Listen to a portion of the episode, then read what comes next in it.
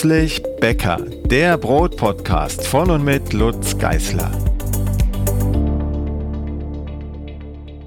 Hallo und herzlich willkommen zu einer neuen Runde Frage sucht Antwort. Heute wieder mit vielen, vielen Fragen, auf die ich selber gar nicht kommen würde und viele andere wahrscheinlich auch nicht, aber Fragen, die sich aus dem Hobbybäcker-Alltag einfach ergeben. Die erste Frage kommt von Walter.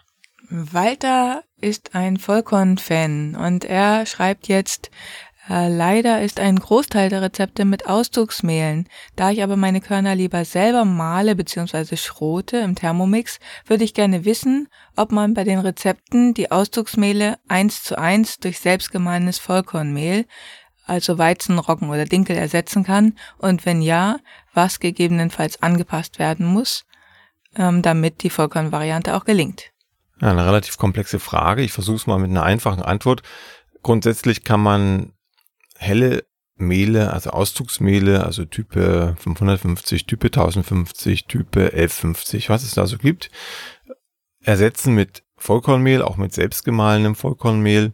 Problematisch wird es dann eher, wenn man versucht, mit Vollkornmehl die gleiche Gebäckqualität hinzubekommen, den gleichen Gebäckcharakter hinzubekommen wie mit hellem Mehl, denn das geht nicht. Also ich kann kein helles Weizenbrötchen aus Vollkornmehl backen, dann ist es eben ein Vollkornbrötchen und hat komplett anderen Geschmack. Es hat eine andere Konsistenz. Genau das gleiche bei Baguette. Da kommen auch ab und zu Fragen an, kann ich denn nicht auch ein Vollkornbaguette backen? Nein, kann man nicht, weil es ist dann kein Baguette mehr. Also es hat nicht die typischen Baguette-Eigenschaften, diese bestimmte Krumenkonsistenz. Die Kruste ist immer ein bisschen anders. Auch das Sättigungsgefühl, was man nach einem Bissen Baguette hat, ist ein komplett anderes, wenn ich ein helles Baguette esse oder ein Vollkornbaguette, wenn man es überhaupt so nennen mag. Also da, dem muss, des, dessen muss man sich bewusst sein. Und wenn man das im Hinterkopf hat, dann kann man natürlich schon aus Vollkornmehl Brote und Brötchen backen, die eigentlich für Auszugsmehl gedacht waren. Der Haken an der Sache ist, dass ich ein paar Sachen beachten muss. Das war ja die Frage von Walter bedeutet, vor allem muss ich auf das Wasser achten. Vollkornmehl bindet viel, viel mehr Wasser als helles Mehl, als Auszugsmehl. Ich sollte also das Rezept schon einmal mit hellem Mehl gebacken haben, also quasi das Originalrezept, damit ich weiß, wie die Teigkonsistenz sein muss für dieses spezielle Gebäck. Und dann nehme ich Vollkornmehl und passe die Teigkonsistenz genau dem an was ich da schon gebacken habe. Also, ergo, ich brauche bestimmt 15, 15 Prozent mehr Wasser, damit ich auf die gleiche Teigkonsistenz komme wie mit dem Auszugsmehl. Das ist das eine. Wenn die Konsistenz nicht passt, dann kommt auch nicht das Gebäck raus, was ich mir erhoffe und vorstelle. Das zweite ist, dass die Reifezeit sich verkürzt, wenn ich Vollkornmehl verwende, insbesondere wenn ich selbstgemahlenes Vollkornmehl verwende, weil das in aller Regel nicht gelagert ist. Man sollte es schon lagern, wenn man die Zeit und die Möglichkeit hat, aber meistens landet es dann doch relativ frisch gemahlen im Teig. Bedeutet, dass die Enzymaktivität noch relativ hoch ist und dadurch die Reifezeit verkürzt wird. Um wie viel lässt sich nicht sagen. Das hängt sehr von dem speziellen Mehl ab, auch von der Feinheit des Mehles und eben von der Frage, habe ich es noch ein paar Tage liegen lassen oder sogar Wochen oder nehme ich es direkt frisch aus der Mühle. Je frischer das Mehl ist, umso schneller reift mir der Teig auf. Das nächste, wenn wir schon bei selbstgemahlen sind, ist, ähm, wenn ich es denn so frisch aus der Mühle nehme, dann habe ich immer etwas schlechtere Teigeigenschaften, als wenn ich es ein paar Tage bis Wochen liegen lasse. Schlechtere Teigeigenschaften bedeutet, dass der Teig ein bisschen nachlassender ist, das heißt, er hat nicht so viel Stand, der reift schneller, das hatten wir schon. Er ist also nicht so stabil, ist schneller an dem Punkt, an dem er weiterverarbeitet werden muss und das Brot wird insgesamt auch nicht ganz so locker wie mit etwas abgelagertem Vollkornmehl. Das scheint den Dingen zu widersprechen, die man da meint, äh, gehört zu haben und meint, dass sie richtig sind, dass man Vollkornmehl möglichst schnell verarbeiten soll, möglichst, möglichst frisch gemahlen. Aber das sind zumindest für den Brotbereich, also wenn ich es jetzt nicht als Frischkornmüsli und so weiter verwende, für den Brotbereich sind das Dinge, die nicht relevant sind, weil erstens durch die große Hitze beim Backen sowieso ein Großteil der Stoffe verloren geht, also Vitamine etc., die man durch das Lagern auch verlieren würde. Und das Zweite ist, dass man sich halt mit der Lagerung sehr viele Vorteile er erschafft im Mehl, im Teig, die man ohne die Lagerung nicht hätte. Es gibt also aus meiner Sicht kein Argument dafür, das Mehl im Teig frisch zu verwenden, sondern sehr, sehr viele Argumente dafür, das Mehl ein bisschen lagern zu lassen. Es gibt zumindest keine Nachteile, keine, die mir bekannt sind und die ich mir erklären könnte, herleiten könnte, wenn das Mehl gelagert wird, im Vergleich dazu, es frisch zu verwenden. Jo, das ist im Grunde das Grobe zur Frage, kann ich Auszugsmehl auch mit Vollkornmehl ersetzen? Viel mehr gibt's nicht zu beachten. Also hauptsächlich die Wassermenge und die längere, ich sage jetzt schon längere, weil Walter geschrieben hat, längere Backzeit, Fragezeichen. Nee, also länger backen muss man das Brot nicht, aber länger reifen lassen auch nicht, sondern im Gegenteil deutlich kürzer reifen lassen. Also auf jeden Fall das Brot schon mal mit Ausdrucksmehl testbacken, dann weiß ich ungefähr die Reifezeit und vor allem den Reifezustand des Teiges und auf diesen Reifezustand hin arbeite ich mich dann auch mit dem Vollkornmehl. Punkt. Ähm, Ralf hat noch eine Frage, die ähm, ein bisschen dazu passt, nämlich auch, es geht da auch um selbstgemahlenes Mehl. Und zwar hat Ralf Schwierigkeiten beim Kneten des Teiges. Also wenn er ähm, Brotteig mit selbstgemahlenem Mehl knetet, dann fehlt ähm, die Bindung im Teig. Er schreibt, ich backe gerne Roggenbrote, habe das Problem jedoch auch bei Weizen, zum Beispiel bei Baguette. Ich verwende eine Häusler Alpha 2G, die bei industriell gemahlenem Mehl wundervollen elastischen Teig produziert, bei meinem selbstgemahlenen Mehl jedoch lediglich ein Brei mit fast keiner Bindung. Knete ich diesen dann von Hand mit Zusatz von ein wenig industriellem weißen Mehl Typ 550, wird daraus schnell der gewünschte Teig. Meine Frage, ist das normal oder mache ich etwas Grundsätzliches falsch? Also normal, was ist schon normal? Ne? Es ist äh, verständlich, dass das so passiert. Ich setze es mal voraus, dass das Mehl frisch aus der Mühle in den Teig fällt, also nicht gelagert ist. Das wäre schon ein Punkt, der dazu führt, dass der Teig sich weniger gut kneten lässt als ein Teig aus, aus Auszugsmehl oder aus abgelagertem Vollkornmehl. Der zweite Punkt, den ich jetzt einfach annehmen muss, ist, dass das Mehl von Ralf wahrscheinlich direkt aus der Mühle in den Teig geht, also noch warm ist.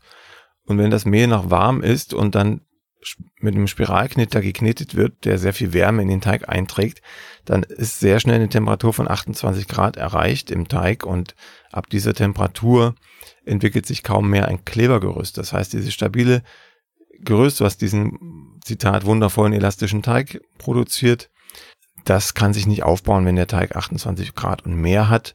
Dann knetet man darauf rum und es wird nicht besser, es wird nur noch schlechter in der Konsistenz. Auch das ist ein Grund, warum man das Mehl, was man selbst malt, mindestens einen Tag vorher malen sollte, damit es auf Raumtemperatur runterkommt und man noch einen vernünftigen Teig raus erhält. Die, das Indiz, was mich dazu führt, dass es wahrscheinlich warm in die Schüssel fällt, ist, äh, dass Ralf schreibt, dass er, wenn er ihn von Hand knetet, ähm, schnell zum gewünschten Teig kommt.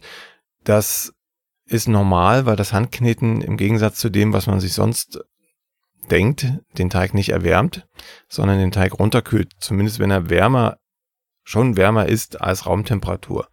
Die Handtemperatur hat also eine weniger große Rolle als die Raumtemperatur. Und wenn der Teig jetzt, nehmen wir mal an, 30 Grad hat, weil das Mehl schon so warm ist und ich knete ihn maschinell, dann wird es nur noch wärmer, weil da die Reibungsenergie eine große Rolle spielt und natürlich auch die Raumtemperatur, aber die Wärme, die Energie der Maschine spielt eine deutlich größere Rolle, ist dominanter. Wenn ich das Ganze jetzt von Hand knete, dann spielt die Raumtemperatur eine viel größere Rolle als die Handtemperatur, weil ich den Teig ja im Zweifel auf dem Tisch bearbeite und der Tisch hat Raumtemperatur und gibt die Temperatur an den Teig ab, beziehungsweise der Teig kühlt angesichts der großen Auflagefläche auf dem Tisch ab, beziehungsweise wenn ich ihn, je nach Technik, ne, wenn ich ihn ähm, durchschlagen, da gibt es eine bestimmte Schlagtechnik auf dem Tisch bearbeitet, dann kommt auch noch die Lufttemperatur dazu, ich, ich arbeite da Luft ein und so kühlt der Teig also aus. Andersrum wäre es nur, also er würde sich nur erwärmen, wenn der Teig kälter ist als Raumtemperatur. Das ist aber in aller Regel nicht der Fall. Also, äh, was ich damit sagen will, man kann schon durchaus mit einem selbstgemahlenen Mehl einen sehr guten ähm, Vollkornteig herstellen, der auch ein gutes Klebergerüst hat, aber das Mehl sollte mindestens Zimmertemperatur haben. Es sollte ein bisschen abgelagert sein, hat man gerade erzählt, Tage bis zwei, drei, vier Wochen. Und die Knettechnik müsste ich dann quasi an die Bedingungen anpassen. Also wenn mein Mehl schon warm ist oder mein Teig schon warm ist, dann sollte ich lieber von Hand kneten und wenn ich ein ganz normales Mehl habe bei 20, 21, 22 Grad Teig, äh, Mehltemperatur, dann kann ich auch maschinell kneten, sollte dann aber durchaus kaltes Wasser verwenden, damit der Teig nicht so schnell warm wird. Die nächste Frage kommt von Ramona. Ramona fragt, wenn ich ein Brot backe mit 25% Roggen, brauche ich da ein Kochstück mit Dinkel oder auch bei Weizen oder nur bei 100% Dinkel? Ja, grundsätzlich heißt es, je höher der Roggenanteil ist, umso mehr Wasser kann ich binden. Und da es bei Dinkelbroten sehr um Wasserbindung geht, weil Dinkel zum Trockenbacken neigt, das heißt ein Brot aus Dinkel wird immer trockener sein als ein Brot aus Weizen, selbst wenn es nach der gleichen Rezeptur hergestellt wurde. Ähm, da, da es bei Dinkel eben um Wasserbindung geht, sollte irgendein Stoff, eine Zutat im Teig enthalten sein, die Wasser bindet und so den Teig bzw. das Brot am Ende sehr viel feuchter macht, ohne dass die Teigkonsistenz weicher wird. Und das kann ich auf verschiedenen Wegen erreichen. Ramona hat es ja schon angeschrieben. Ein Kochstück wäre der Klassiker, also Mehl und Wasser aufkochen zu einem Pudding, dann habe ich die Stärke aufgequollen und Wasser gebunden. Oder eben ich verwende Roggen. Und wenn ich ein Viertel der Mehlmenge als Roggen habe, dann ist nicht zwingend ein Kochstück notwendig, dann ist ausreichend Roggen da und Roggen bindet sehr viel Wasser. Das heißt, äh, ein Dinkelmischbrot wäre hervorragend geeignet, ohne dass ich noch ein Kochstück zugeben muss, um ein saftiges Brot zu erhalten. Da könnte man sich jetzt noch überlegen, nehme ich dann vielleicht Roggenvollkornmehl und das Dinkelmehl als helles Mehl, als 630er zum Beispiel oder 1050er Type, weil Roggenvollkornmehl deutlich mehr Wasser binden kann als ein helles Roggenmehl, als ein 1150er zum Beispiel. Aber das sind dann Feinheiten. Aber grundsätzlich ist es schon mal gut, wenn das Dinkelbrot einen hohen Roggenanteil enthält, weil ich dann relativ sicher bin, dass das Brot eine lange Frischhaltung hat und vor allem nicht trocken wirkt im Mund. Birgit hat ein ganz anderes Thema und zwar geht es um Sauerteigbacken mit den verschiedenen Systemen deiner beiden Sauerteigbücher. Einmal Brotbackbuch Nummer 4 und einmal Brotbacken in Perfektion mit Sauerteig. Sie fragt jetzt, manche Brote würde ich gerne umrechnen, also vom Brotbacken in Perfektion in die Arbeitsweise des Brotbackbuch Nummer 4. Soll heißen, im Brotbackbuch, nein, in dem anderen, in dem Perfektionsbuch mit Sauerteig benötige ich für das helle Mischbrot 7 Gramm Anstellgut Roggensauerteig. Wie würde ich das Rezept ändern müssen, wenn ich den Sauerteig gleich mit mehr Anstellgut am Abend ansetzen will? Gibt es eine Formel? Kurze Antwort, nein, gibt es nicht. Hier würde ich eher dazu raten, sich einfach ein anderes Mischbrotrezept zu suchen, was schon etabliert ist, also in den Blog zu schauen oder in ein anderes Buch oder wohin auch immer. Es ist deutlich einfacher, ein bestehendes Rezept, Rezept zu verwenden, als ein bestehendes Rezept umzubauen, vor allem wenn das so krasse Unterschiede sind in der Philosophie, die dahinter steht. Also bei Brotbacken in Perfektion mit Sauerteig geht es ja darum, eine möglichst einfache Methode zu haben, ein Sauerteigbrot herzustellen und zwar innerhalb von 24 Stunden. Deshalb verwende ich da extrem wenig Anstellgut, setze also quasi auch gar keinen eigenen Sauerteig an für das jeweilige Brot, sondern nehme einfach das Anstellgut aus dem Kühlschrank und nehme das als, als Keim, als Saatkorn für den Hauptteig. Das funktioniert mit be bestimmten Einschränkungen. Ähm, wenn ich jetzt ein normales Mischbrot herstellen möchte, dann würde ich ja dafür erstmal einen eigenen Sauerteig ansetzen. Also am Vorabend Mehlwasser und Anstellgut zusammenmischen und reifen lassen und dieser Brocken Sauerteig kommt dann in den Hauptteig. Also ich habe noch einen Zwischenschritt. Und das müsste ich jetzt für jedes Rezept dieses Buches einzeln konzipieren und ausrechnen, weil ja immer verschiedene Mehle enthalten sind, immer verschiedene Wasseranteile und bestimmte Zielstellungen dahinter stehen. Man kann also nicht einfach sagen, ich nehme jetzt mehr Anstellgut und schwupps, dann funktioniert's, ähm, der Teig wird dann schon schneller aufgehen, das ist wohl wahr. Aber ähm, das Brot wird nicht mehr so gut schmecken, wie es schmecken soll, weil dann einfach zu viel altes Anstellgut im Spiel ist, beispielsweise. Insofern ähm, wäre es auch für mich jetzt ein Riesenaufwand, quasi ein neues Buchprojekt, wenn ich jedes Rezept aus diesem Brotbacken in Perfektion mit Sauerteig auf, äh, auf die klassische Backweise wieder zurückbauen müsste. Ähm, es gibt sehr, sehr viele Mischbrote, auch helle Mischbrote im Blog mit klassischer Herangehensweise, also mit dem Abendsauerteig und am nächsten Tag wird der Hauptteig gemacht. Das ist die schnellere Variante für Birgit, sich ein Mischbrot Rezept zu suchen oder auch im Brotbackbuch Nummer 4 äh, sind ja entsprechende Rezepte drin. Aber ähm, es ist problematisch, das eins zu eins über eine Faustformel umzurechnen. Das funktioniert nicht. Das, sind immer individuelle Geschichten, je nach Rezept. Und das ist dann wiederum ein gewisser Aufwand, das erstens alles auszurechnen. Und zweitens muss es ja auch noch ausprobiert werden. Also es muss noch testgebacken werden. Und bei 70 Rezepten oder 60 Rezepten bedeutet das einen Aufwand, den ich im Moment jedenfalls nicht leisten kann und auch nicht so ad hoc im Gespräch. Also einfach in den Blog gehen oder in andere Bücher, ins Brotbarbuch Nummer 4 zum Beispiel, das hast du ja, Birgit, da gibt es entsprechende Rezepte, die schon umgebaut sind auf das klassische Verfahren und die Perfektionsrezepte einfach dann verwenden, wenn es die Zeit hergibt, also wenn es mal schnell gehen muss oder man nicht so viel planen kann im Voraus.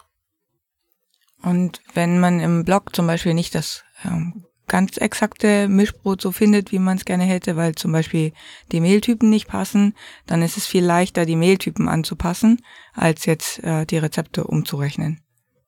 Die nächste Frage kommt von Sibylle. Da geht es auch um Mischbrot, um Weizenmischbrot. Sie möchte nämlich gerne wissen, wie sie ein großporiges Weizenmischbrot herstellen kann. Die von ihr gebackenen Brote sind bisher alle kleinporig. Hui, da müssen wir weit ausholen. Also erstens, Weizenmischbrot kann durchaus großporig werden, wenn der Roggenanteil nicht zu groß ist. Also damit man mal grob eine Richtung hat, so bis 20 Prozent Roggen, würde ich behaupten, kann man noch ein relativ grobporiges Weizenmischbrot backen. Darüber wird es dann schon schwierig. Da braucht man ein sehr kleberstarkes Weizenmehl, damit das noch funktioniert. Ähm, darunter, wie gesagt, kann das funktionieren. Und dafür gibt es verschiedene Bausteine. Das erste ist, dass das Rezept auch so ausgelegt ist. Also das setze ich jetzt mal voraus, dass die Bille irgendwo ein Rezept entdeckt hat mit einem Foto dazu, wo das Weizenmischbrot relativ großporig aussieht, dann ist das Rezept schon darauf angelegt, dass auch große Blasen entstehen. Angelegt heißt, wir haben eine sehr lange Stockgare, wir haben vielleicht irgendeine Vorstufe, eine weiche Vorstufe wie einen weichen Sauerteig oder einen weichen Vorteig. Wir arbeiten vielleicht mit einem Autolyseteig, das hilft alles der groben Bohrung auf die Sprünge. Das, was Sibylle selbst tun kann, ab, unabhängig vom Rezept, ist ähm, dann vor allem den richtigen Reifezustand zu erwischen, sowohl nach der Stockgare, also nach der ersten Teigruhe. Da sollte der Teig gut aufgegangen sein, deutlich aufgegangen sein, also Luftblasen zeigen und zwar nicht zu kleine. Und dann beim Formen darauf achten, dass die Luft auch im Teig bleibt. Also das Gas nicht ausdrücken, sondern den Teig schonend straffen. Er braucht viel Spannung und innerhalb der Spannung sollte natürlich trotzdem das Gas erhalten bleiben, das vorher im Teig war. Dafür gibt es ein paar Handwerkstechniken, die lassen sich natürlich jetzt per, per Ohr nicht so gut erklären, aber es gibt passende Videos dazu oder man versucht es selbst, indem man einfach äh, immer über die Teigoberfläche arbeitet und das Teiginnere quasi in Ruhe lässt. Also wer schon mal ein Baguette geformt hat, da gilt das Gleiche. Man zieht quasi immer nur an der äußersten Haut und spannt sie über den Teigling hinüber damit das Innere unangetastet bleibt, weitgehend unangetastet bleibt und das Äußere schön straff wird. Der dritte Punkt ist dann der richtige Reifezustand in der Stückgare. Wenn man den Teigling zu lang reifen lässt, dann ist schon vieles von der Spannung wieder abgebaut. Das Teiggerüst ist nicht mehr ganz so fit, nicht mehr ganz so stabil und entsprechend kann es weniger gut das Gas auffangen bzw. dem Gasdruck standhalten, der dann beim Backen entsteht. Ergo, das Brot wird relativ gleichporig. Wenn ich den Teigling zu früh in den Ofen gebe, dann äh, gibt es durchaus große Blasen, aber eben nicht so schön gleichmäßig verteilt, wie das der Fall wäre, wenn der Reifezustand perfekt aussieht, sondern man hat dann so einzelne große Blasen in einer relativ gummiartigen, feinen Grundmasse. Das ist auch nicht das Ziel. Also, ähm, der Reifezustand ist das A und O. Damit steuern wir einen Großteil der Porung und ganz wichtig auch das Brot muss eine Möglichkeit haben, sich auszudehnen. Wenn also der Reifezustand passt in der Stückgare, dann muss die Bülle darauf achten, dass das Brot sich irgendwo ähm, aufplatzen kann, dass das Brot irgendwo aufplatzen kann. Am Schluss, wenn der Schluss oben liegt, also ein bisschen Mehl eingearbeitet wurde in den Schluss, dann kann es super aufplatzen. Oder ich schneide es ein, dann muss aber die Tiefe passen, damit es optimal aufgehen kann. Wenn ich das, wenn ich das nicht herstelle, also wenn ich nicht dafür sorge, dass ein Ventil da ist, über das sich der Druck im Teig beim Backen ausbreiten kann, entlasten kann, dann habe ich quasi einen Teig, den ich ringsrum mit, mit Gürteln und Schnallen ähm, umspannt habe, der sich also nicht ausdehnen kann und dann bleibt die Bohrung gleichmäßig klein. Wenn sich der Teig ausdehnen kann im Ofen, dann entstehen auch große Blasen, wenn die vorher gemachten Voraussetzungen auch gegeben waren. Iris hat das umgekehrte Problem. Sie backt seit einiger Zeit ähm, das Dinkelbrot aus Backen in Perfektion mit Hefe und sie ist eigentlich begeistert davon. Es schmeckt traumhaft und sieht top aus, aber es hat immer sehr große Löcher, was es eben schwer macht, Honig auf die Scheiben zu schmieren. Und ähm, sie hat schon versucht, die Wassermenge zu reduzieren, hatte aber damit keinen merklichen Effekt erzielt. Sie schreibt, sie faltet nach circa acht und nach circa 16 Stunden. Nach dieser Zeit hat der Teig bereits etliche große Luftblasen. Die Raumtemperatur liegt bei circa 19 Grad. Dann noch eine Stunde Gärkörbchen und ab in den Topf. Ja, das ist im Grunde das, was ich eben erzählt hatte, nur dass es ähm, jetzt den richtigen Effekt hat. Also die Brote aus Brotbacken in Perfektion mit Hefe, die sind grundsätzlich, wenn es Weizenbrote sind und Dinkelbrote, grundsätzlich in der Tendenz immer unregelmäßig grobporig. Das liegt einfach daran, dass die Methode darauf abzielt. Ähm, der Teig ruht ja ungefähr 24 Stunden, das heißt, er hat eine sehr, sehr lange Stockgare, in der sich schon sehr viel Luft im, im, im Teig bildet, sehr viel Gas im Teig bildet. Und dann äh, bearbeite ich ihn nur noch schonend, damit ich dann innerhalb einer Stunde mit dem Teig im Ofen bin. Wenn ich ihn schonend bearbeite, habe ich eben erzählt, dann bleibt natürlich Gas da und das soll auch da bleiben, damit innerhalb einer Stunde das Ganze im Ofen sein kann. Dieses Gas verteile ich ein bisschen neu durch das Formen, aber ich drücke es nicht aus. Und das führt automatisch dazu, dass das Brot eher grobporig wird. Wenn ich das jetzt vermeiden möchte, wie Iris, dann muss ich die Stockgare verringern und die Stückgare verlängern. Das bedeutet, eine Methode wäre, den Teig nicht nach 24 Stunden zu formen, sondern vielleicht schon nach 12 Stunden und dabei dann auch das ganze Gas auszudrücken, soweit es irgendwie geht. Also den, den, Teig relativ rabiat zu behandeln, schön Spannung draufgeben und dann ab in den Gärkorb und dann die nächsten, je nach Temperatur, 8 bis 12 Stunden reifen lassen. Dann kommt ein etwas feinporigeres Brot raus. Der Haken ist, über diese sehr lange Gesamtreifezeit von 24 Stunden gibt es einen gewissen Teigabbau. Das heißt, die mehleigenen Enzyme, die Enzyme aus der Hefe, arbeiten am Teig, am Teiggerüst und schwächen es. Und das führt unweigerlich, egal ob man jetzt das Gas ausdrückt oder nicht, unweigerlich in der Tendenz immer zu einer gewissen Unregelmäßigkeit in der Krumenstruktur. Das wird man nicht ganz rauskriegen. Dafür müsste man sich dann wirklich ein, ein passendes Rezept auf dem klassischen Wege suchen, das also nicht über diese 24-Stunden-Methode arbeitet, sondern äh, bei dem dann ein Vorteig dabei ist oder ein Sauerteig und dann macht man den Hauptteig und ähm, hat eine sehr kurze Stockgare und lässt es dann in der Stückgare länger liegen, aber dann eben insgesamt vielleicht über drei, vier Stunden und nicht insgesamt über 24 Stunden. Das sind die Taktiken, die ich Iris ans Herz legen kann. Aber solange sie nach dieser 24-Stunden-Methode backt, wird sie immer irgendwo etwas größere, unregelmäßigere Löcher, Poren in der Krume haben.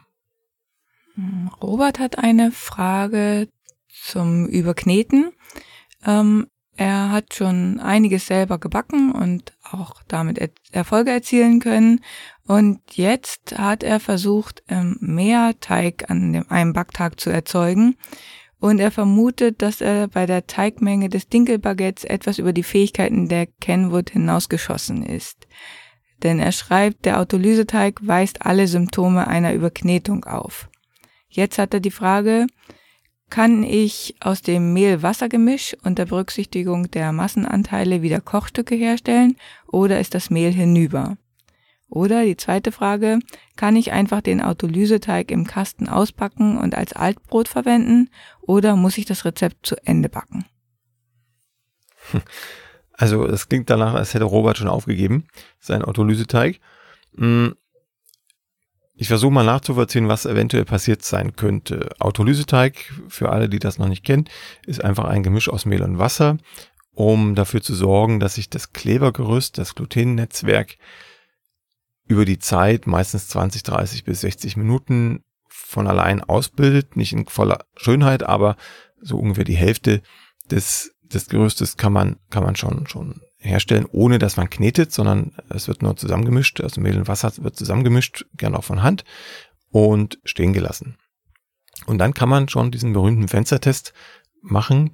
Das heißt, man kann mit nassen Händen, nassen Fingern ein Stück Teig ausziehen, so als wäre es ein Strudelteig, also sehr fein, dünn, zu einer feinen, dünnen Haut und ähm, durch die kann dann durchaus auch Licht scheinen oder man, falls man es mal auf ein Stück Papier, auf eine Zeitung legen würde, würde man da auch durchlesen können.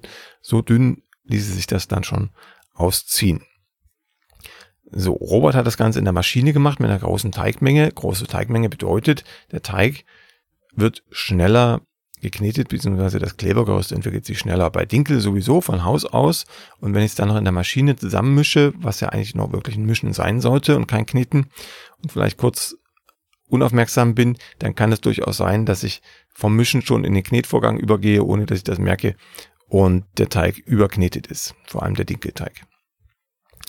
Das setzen wir jetzt mal voraus, dass es wirklich so war. Es kann natürlich auch sein, dass der Teig einfach ähm, weich war und äh, eine, eine Pampe war, weil der noch nicht autolysiert gewesen ist, sondern eben nur zusammengemischt. Das wäre die andere Möglichkeit. Dann ist nichts verloren. Dann ist einfach nach der halben Stunde Autolyse der Teig wunderschön und dann mische ich meinen Salz zu und meinen Vorteig vielleicht noch und mache daraus meinen Brotteig und alles ist gut. Vorausgesetzt, der Teig war wirklich überknetet von Robert, gibt es natürlich jetzt mehrere Möglichkeiten. Wenn der wirklich nur noch Suppe ist und Fäden zieht und sich in keinster Weise mehr zum Positiven hin verändern will, dann kann ich nichts anderes tun, als über den Kompost nachzudenken oder das Ganze auf dem Blech zu schütten und ähm, abzubacken und dann wirklich Altbrot draus zu machen.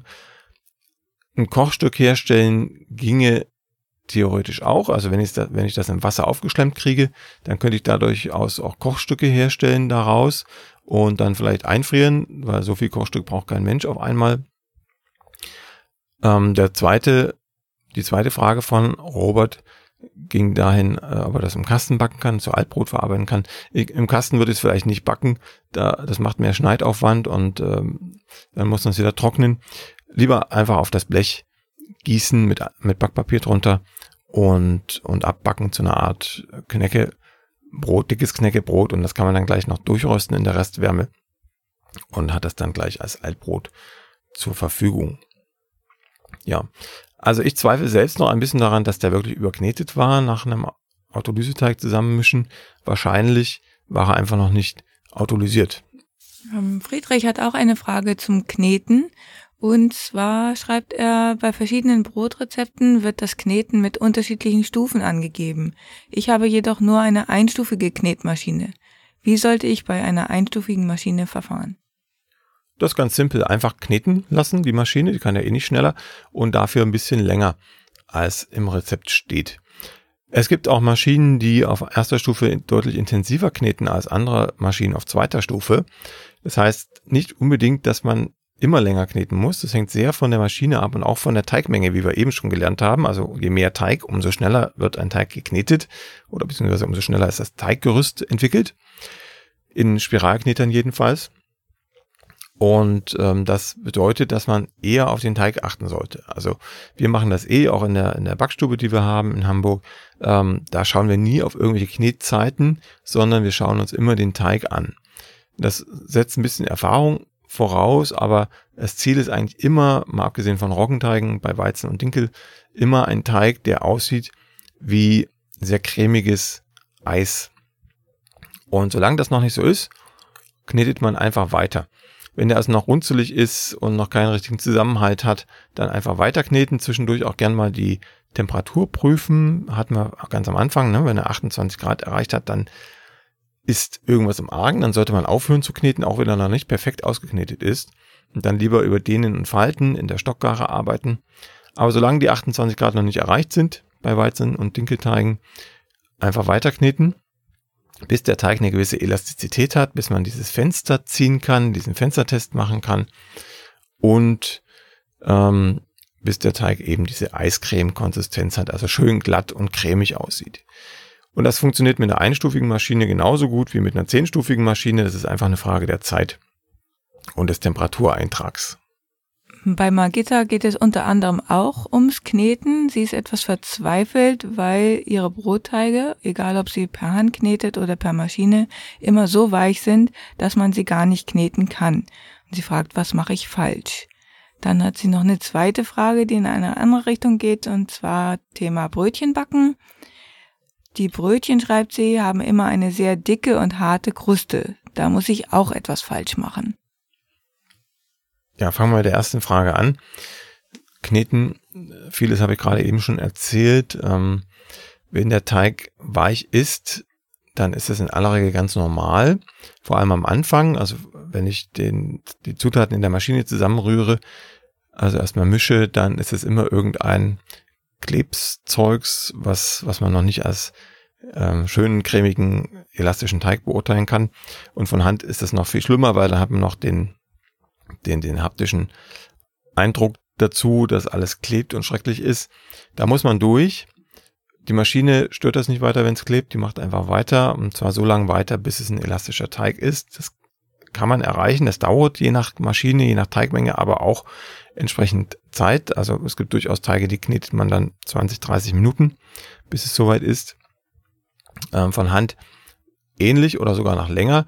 Ähm, wenn der Teig von Haus aus relativ weich ist, dann äh, kommt es auf die Handknettechnik an. Also wenn man das klassische Kneten nimmt, wie man das in manchen Filmen sieht oder in manchen ähm, Backhäusern, wo sehr feste Teige verarbeitet werden, dann funktioniert das mit dieser Technik nicht. Also man kann da nicht quasi mit Gewalt durchgehen und hat Widerstand vom Teig, sondern wenn es einfach weich ist, ist es weich, da geht, rutscht die Hand durch und da ist überhaupt kein Kneteffekt. Da muss man sich einer anderen Technik bemühen, diese, diese Schlagtechnik. Da verweise ich gern auf YouTube, ähm, auf meinen YouTube-Kanal. Ähm, Plötzblock ist, ist der Benutzername sozusagen, der Kanalname. Und da gibt's verschiedene Knettechniken, abhängig von der Teigkonsistenz. Und für weiche Teige nimmt man dann diese Schlagtechnik, die habe ich damals äh, bei Richard Bertinet kennengelernt. Ich weiß nicht, ob er das erfunden hat, aber er hat zumindest angewandt und in die Breite getragen. Das ist eine sehr schöne Technik, muss man ein bisschen geübt haben, dass die Abläufe dann im Kopf sind, aber es ist eine sehr effektive Technik für weiche Teige. Und wenn er sich gar nicht kneten lässt, das kann ja auch sein, dass Margitta das erlebt hat, dann ist der Teig einfach zu warm gewesen. Das habe ich gerade schon erklärt, was da passiert und wie man sich dabei behelfen kann. Also es gibt eigentlich keinen Teig, der zu weich ist, um ihn nicht kneten zu können, außer es, ist dann wirklich einfach doppelt so viel Wasser drin wie Mehl. Das funktioniert nicht, aber solange der Wasseranteil ähm, nicht größer ist als der Mehlanteil, kann man jeden Teig auf irgendeine Art und Weise auskneten. Frage zwei von Margita betrifft die Brötchen. Die haben eine sehr dicke, harte Kruste. Ähm, das ist häufig der Fall, wenn man nicht genug Dampf in den Ofen bekommt. Der Dampf ist ganz entscheidend für die Krusteneigenschaften bei Brötchen. Wenn ich also gut bedampfen kann, dann ist die Kruste relativ dünn und äh, zartsplittrig, vorausgesetzt ich lasse den Dampf dann auch mal irgendwann wieder ab. Und irgendwann ist dann spätestens, wenn der Ofentrieb vorbei ist, also wenn das Brötchen nicht mehr weiter aufgeht, dann mache ich mal die Ofentür auf und lasse den Dampf ab. Und je knuspriger diese Kruste sein soll, umso öfter lasse ich diesen Dampf ab. Margitta hat nun das gegenteilige Problem dass wahrscheinlich gar nicht genug Dampf in den Ofen kommt und dadurch die Kruste sehr hart wird. Dem kann man ein bisschen begegnen, mal abgesehen davon, dass man mehr Dampf in den Ofen gibt, ähm, bisschen begegnen, dass man sehr heiß und kurz backt. Das verdünnt die Kruste und sorgt auch unter anderem für ein saftigeres Brötchen. Also sehr heiß heißt, ich kann das Brötchen vor allem wenn ich nicht so viel Dampf habe, äh, durchaus bei 250, 260 Grad reingeben und dann vielleicht nicht 18 Minuten backen, sondern nur 13, 14 Minuten oder je nach Farbe und habe dann ein Brötchen, was eine deutlich dünnere Kruste hat, mit einer etwas ja ähm, weicheren Konsistenz. Zum Thema Dampf habe ich schon viel erzählt im Podcast und auch im Blog in den häufigen Fragen. ist Es detailliert beschrieben, wie man optimal dampfen kann im Haushaltsofen, ohne dass man sich ein teures Modell kaufen muss. Da würde ich einfach darauf verweisen, also einmal in die häufigen Fragen klicken und das Thema Dampf im Filter auswählen. Bei Lucia geht es auch um das Thema Dampf und zwar fragt sie, kann ich die runden Brote auch als lange Brote in einer Kastenform backen und wenn ja, muss ich dann schwaden? Grundsätzlich lassen sich alle Brotteige in jeder Form Backen. Manchmal spricht die Konsistenz des Teiges gegen eine bestimmte Form, aber in aller Regel und insbesondere hier im Fall von Lucia geht das immer. Also ich kann immer jeden Teig auch in eine Kastenform stecken und backen. Auch Brote, die als runde Brote im Rezept stehen, die forme ich dann halt lang und gebe sie in den Kasten und lasse sie aufgehen und dann ab in den Ofen. Aber ich sollte immer dampfen. Also egal, ob ich ein Kastenbrot backe oder nicht, der Dampf gehört da rein.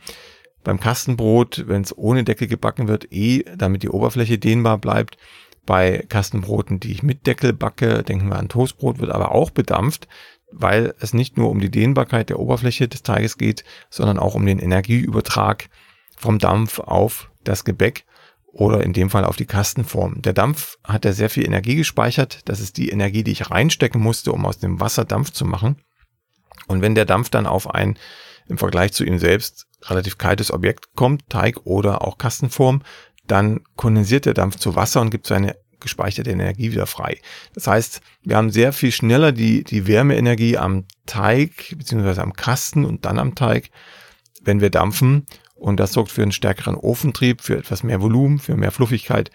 Deshalb sollten wir auch bei Kastenbroten immer an den Dampf denken. Das soll's für heute gewesen sein.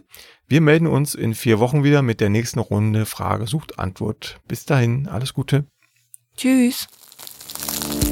Die nächste Folge von Plötzlich Bäcker, dem Brot-Podcast, gibt es ganz bestimmt. Wenn du bis dahin meine Arbeit am Blog oder für diesen Podcast unterstützen möchtest, dann klicke dich auf plötzblog.de slash unterstützen. Vielen Dank.